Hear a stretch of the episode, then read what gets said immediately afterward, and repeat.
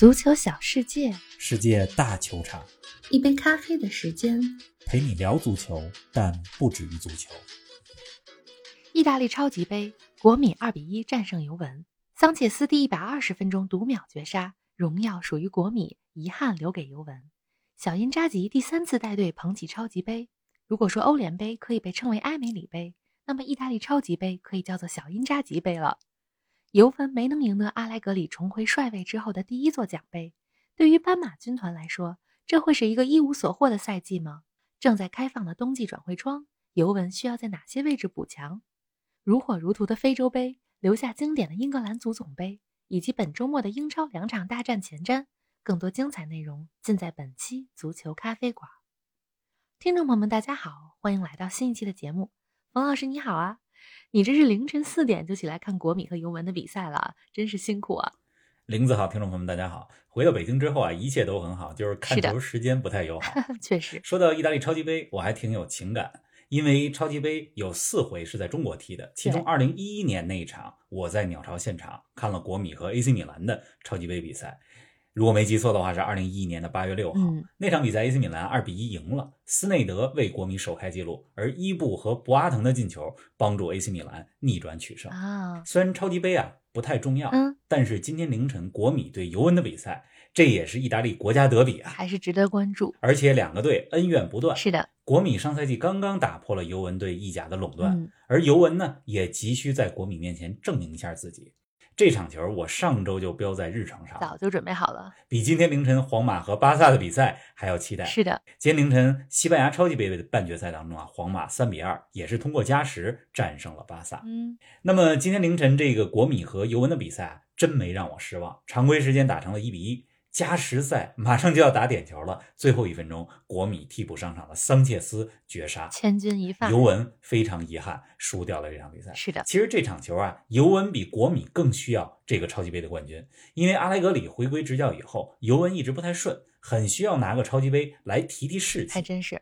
哎，正好最近啊，我挺关注尤文的，包括他们的比赛看了看，而且他们在转会市场上的几个目标引援我也关注了一下，所以今天想跟大家重点来聊聊尤文图斯。没问题啊，很期待你一会儿说说尤文。哎，冯老师，最近除了意大利超级杯，你也没少看非洲杯吧？我最近看这球还挺有意思，跟大家汇报汇报。之前节目里咱们说的比较多的是英超和欧冠。英超最近赛程不太密集，欧冠呢要到二月份才重燃战火，正好最近能多看看其他比赛，有个空。我呢就看了三项赛事，而且都是杯赛，三大杯。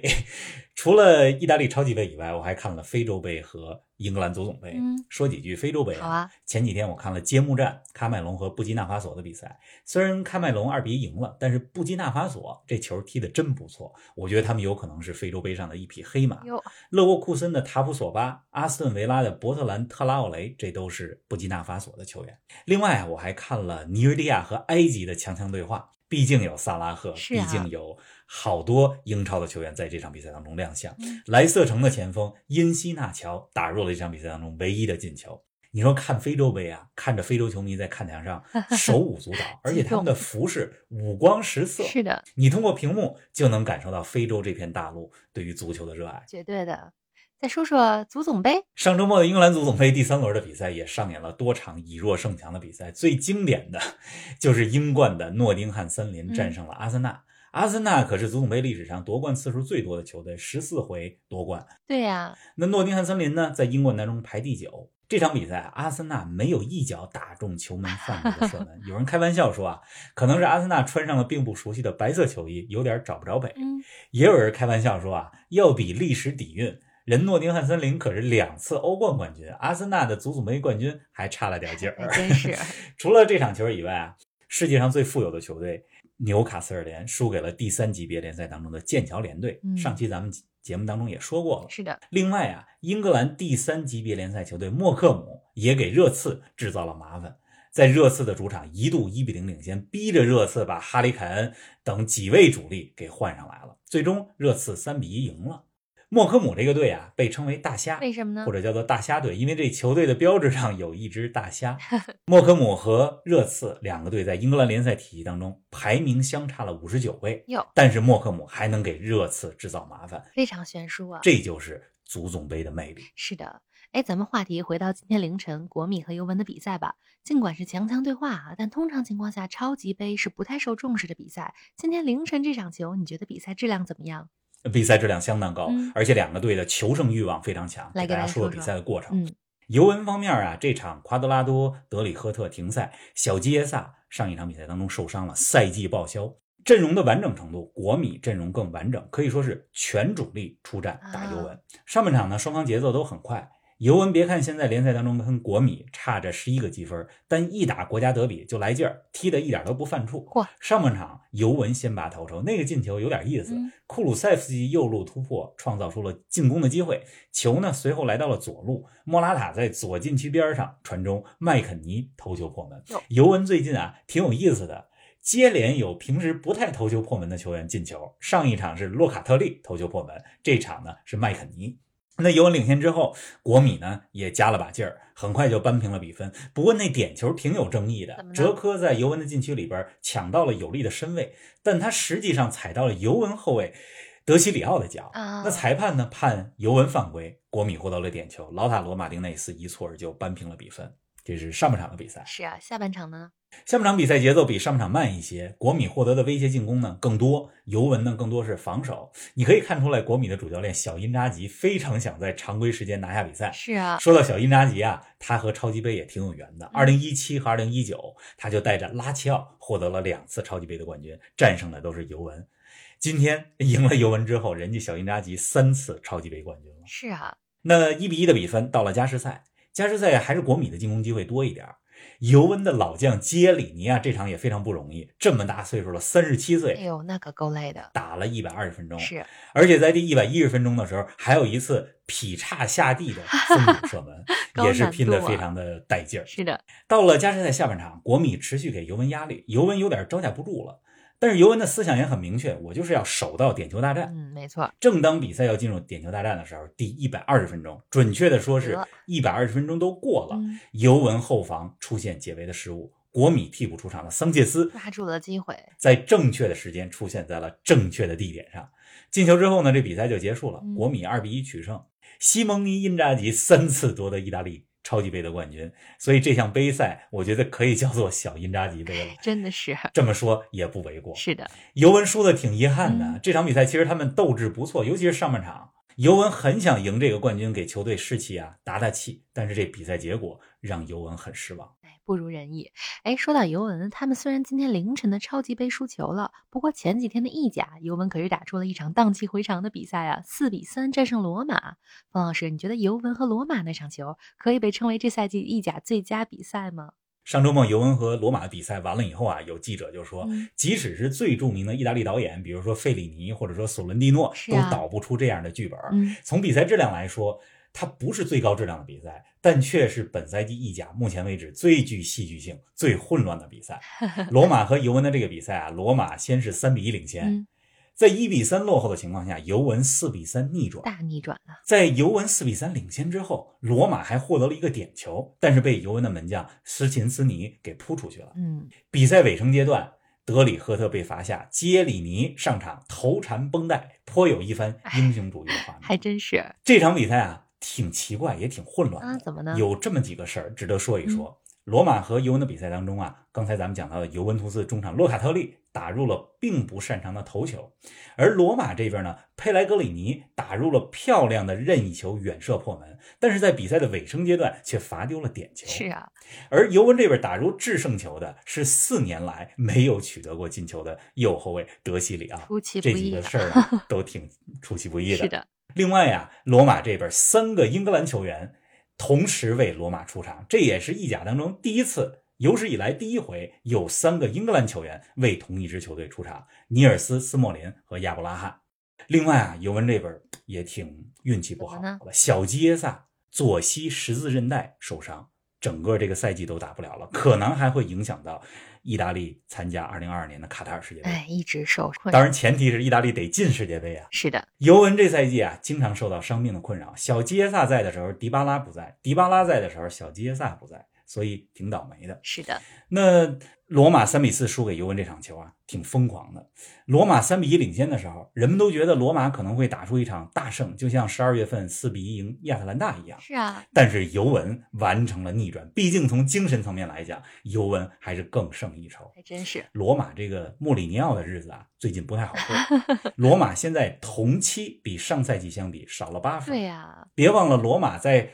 这个赛季刚开始的时候，在夏季转会窗的时候，花了至少一亿欧元。哎呀，还真是打成现在的成绩，可以说是不尽如人意。而且输给尤文之后，罗马这是三十多年来第一次在同一个赛季当中主场接连输给尤文、国米和米兰这三个对手。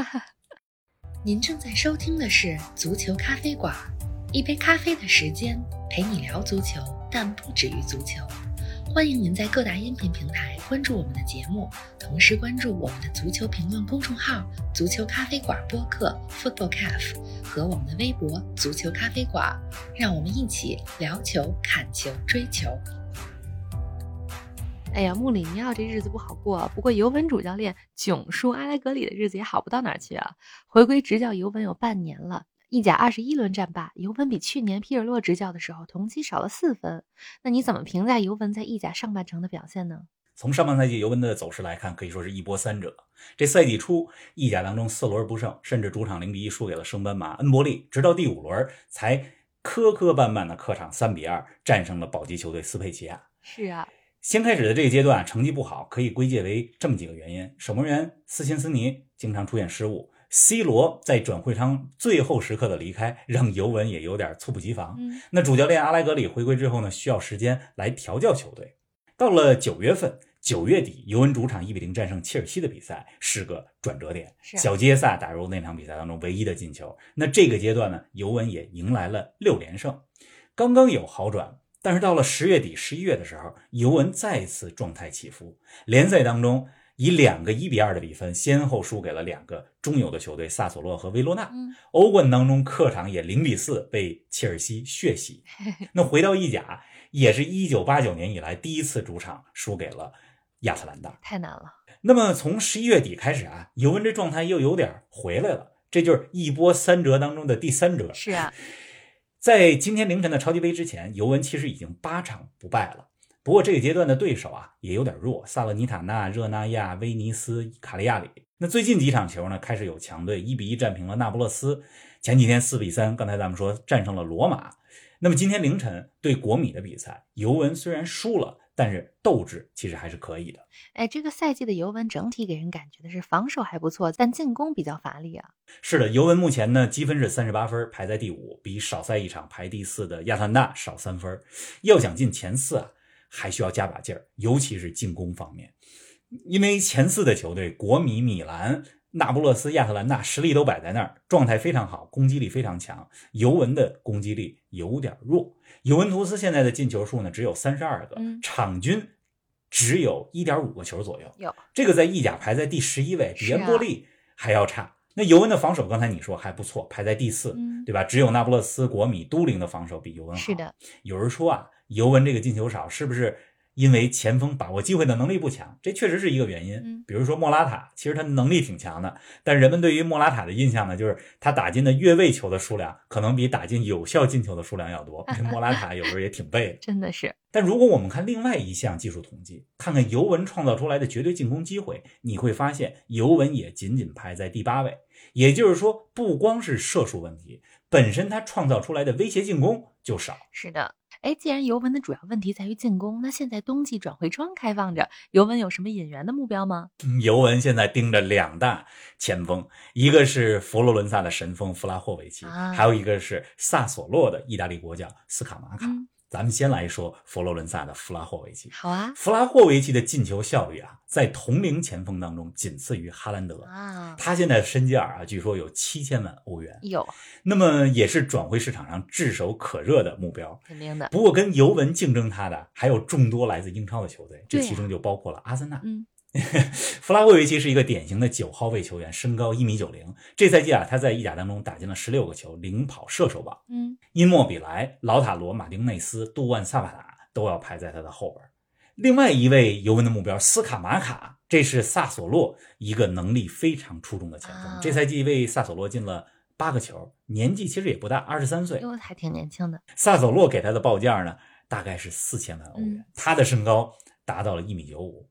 上赛季呢，被萨索洛外租到热那亚，那个时候就有不错的表现。这个斯卡马卡啊也入选了意大利国家队。说到意大利国家队啊，咱们插一句闲话，你必须得说，没有萨索洛就没有意大利国家队的成功。你看去年的欧洲杯上，萨索洛的两个球员贝拉尔迪和洛卡特利表现非常出色。是啊，而今年二零二二年意大利打世界杯的附加赛。包括如果进去以后打世界杯，我觉得很有可能会仰仗萨索洛的前场三叉戟贝拉尔迪、拉斯帕多里，还有刚才咱们讲到的斯卡马卡。嗯，咱们拭目以待。所以，无论是在现在的冬窗，还是今年夏天，如果尤文能引进弗拉霍维奇或者斯卡马卡当中的其中一个人，就很大程度上解决风险的问题了。是的。另外，前几期还有听众说说从大巴黎租借伊卡尔迪啊，对吧？别忘了伊卡尔迪是两届意甲的金靴。意甲进球数比维埃里、阿德里亚诺还要多。是的，那在大巴黎呢？当内马尔和姆巴佩有伤的时候，图赫尔和波切蒂诺最先想到的也是伊卡尔迪，所以尤文也有可能租借或者在今年夏天的时候引进伊卡尔迪。嗯，这个尤文啊，一想到引援的时候，首先想到的就是意甲当中佛罗伦萨和萨索洛。是的，这是尤文主要的进货来源，这已经成为一个习惯了。你看尤文队伍当中。贝尔纳代斯基、小基耶萨都来自于佛罗伦萨，罗卡特利来自于萨索洛。常规操作。哎，刚才说了锋线啊，那尤文在中后场会有什么引援呢？中场其实也是一个问题。你看尤文现在的拉姆塞、阿图尔、库鲁塞夫斯基，其实他们组合起来的这个中场啊，这几位球员个人能力都不错，但是总给人一种现在的尤文中场缺乏创造力。所以尤文呢，在中场也把目光盯向了博格巴，还有门兴的中场扎卡里亚。另外，防守端啊，博努奇和基耶里尼的年龄也大了。尤文也把目光盯向了意乙球队弗罗西诺内的中后卫加蒂。哎，冯老师来给大家展望一下尤文的下半赛季会怎么样吧？下半赛季现在尤文超级杯没拿到这个冠军，那么当然了，超级杯不是很重要，更重要的作用还在于通过超级杯看能不能提提士气。但是很遗憾，输给了国米。下半赛季呢，我觉得尤文欧冠争取要打入八强。就是如果能打进八强，这就是在欧冠当中进步了。因为毕竟前两个赛季尤文都是在十六进八的比赛当中被不太被看好的球队淘汰。前年是里昂，去年是波尔图，今年呢是对比利亚雷亚尔。哟，又是黄色潜水艇。别忘了比利亚雷亚尔黄色潜水艇的欧战经验是非常丰富的。是的，这是欧冠。嗯，那意甲呢？那意甲尤文目标很明确。嗯。争夺冠军已经没有太大的希望了，毕竟落后国米、落后榜首那么多，目标就是进前四。对于能不能进前四，对于尤文来讲太关键了，尤其是财政方面的，需要欧冠这个钱。是，我觉得他们如果想要进前四的话，首先下半场不能在中下游球队身上失分。第二呢，就是要在强强对话当中不能输球，比如说不能输亚特兰大，不能输这个 AC 米兰这种关键的比赛。是的，而且尤文这赛季最后两轮赛程还挺艰难的，最后两轮对拉齐奥和佛罗伦萨，这是意甲。是的，总之啊，这个还有就是意大利杯，对吧？意大利杯夺不夺冠，其实不太会决定这赛季尤文是否成功，主要还是看欧冠和意甲。哎呀，又到了来跟我们说说未来几天比赛的时间了。这周末的英超可是够刺激的，不仅有曼城和切尔西的去年欧冠决赛重演，还有阿森纳和热刺的北伦敦德比。方老师跟我们前瞻一下。这周末够忙活的，我先给大家说一下今天的互动话题吧。今天互动话题就请大家预测一下这周末两场英超焦点战的比分。可以啊，曼城和切尔西，还有热刺和阿森纳的北伦敦德比。如果大家预测对了一场比分，那么呢，大家将获得足球咖啡馆的 T 恤。如果两场都猜对，不仅能获得 T 恤，而且还将获得在将来咱们节目当中连线加入节目直播的机会。是的，那咱们呢也挑选各大平台综合起来的前三位吧，好吧，请大家留下比分，同时写一两句你的预测理由。周六晚上曼城对切尔西啊，如果曼城赢球，而利物浦在周日和布伦特福德的比赛当中出问题，那么这英超冠军就没什么悬念了。嗯。另外一场北伦敦德比，这是孔蒂上任以后第一场北伦敦德比，就是在英超当中的北伦敦德比。热刺最近问题挺多的，联赛杯被切尔西淘汰了，足总杯被大虾莫克姆刚才说制造了麻烦，同时孙兴民受伤了，球队当中身价最高、转会费最高的恩东贝莱，估计他的热刺生涯很快也要结束了，所以问题挺多的。是。另外啊，别忘了这周末的意甲还有一场焦点战——蓝黑大战，看看谁是真蓝黑。是的。亚特兰大对阵国米。下周一咱们是英超早咖，下周四咱们就开启和德甲官方合作的德甲探秘系列播客节目了。咱们周一早上不见不散。好的，大家周末继续看球愉快，周一不见不散，记得跟我们来互动。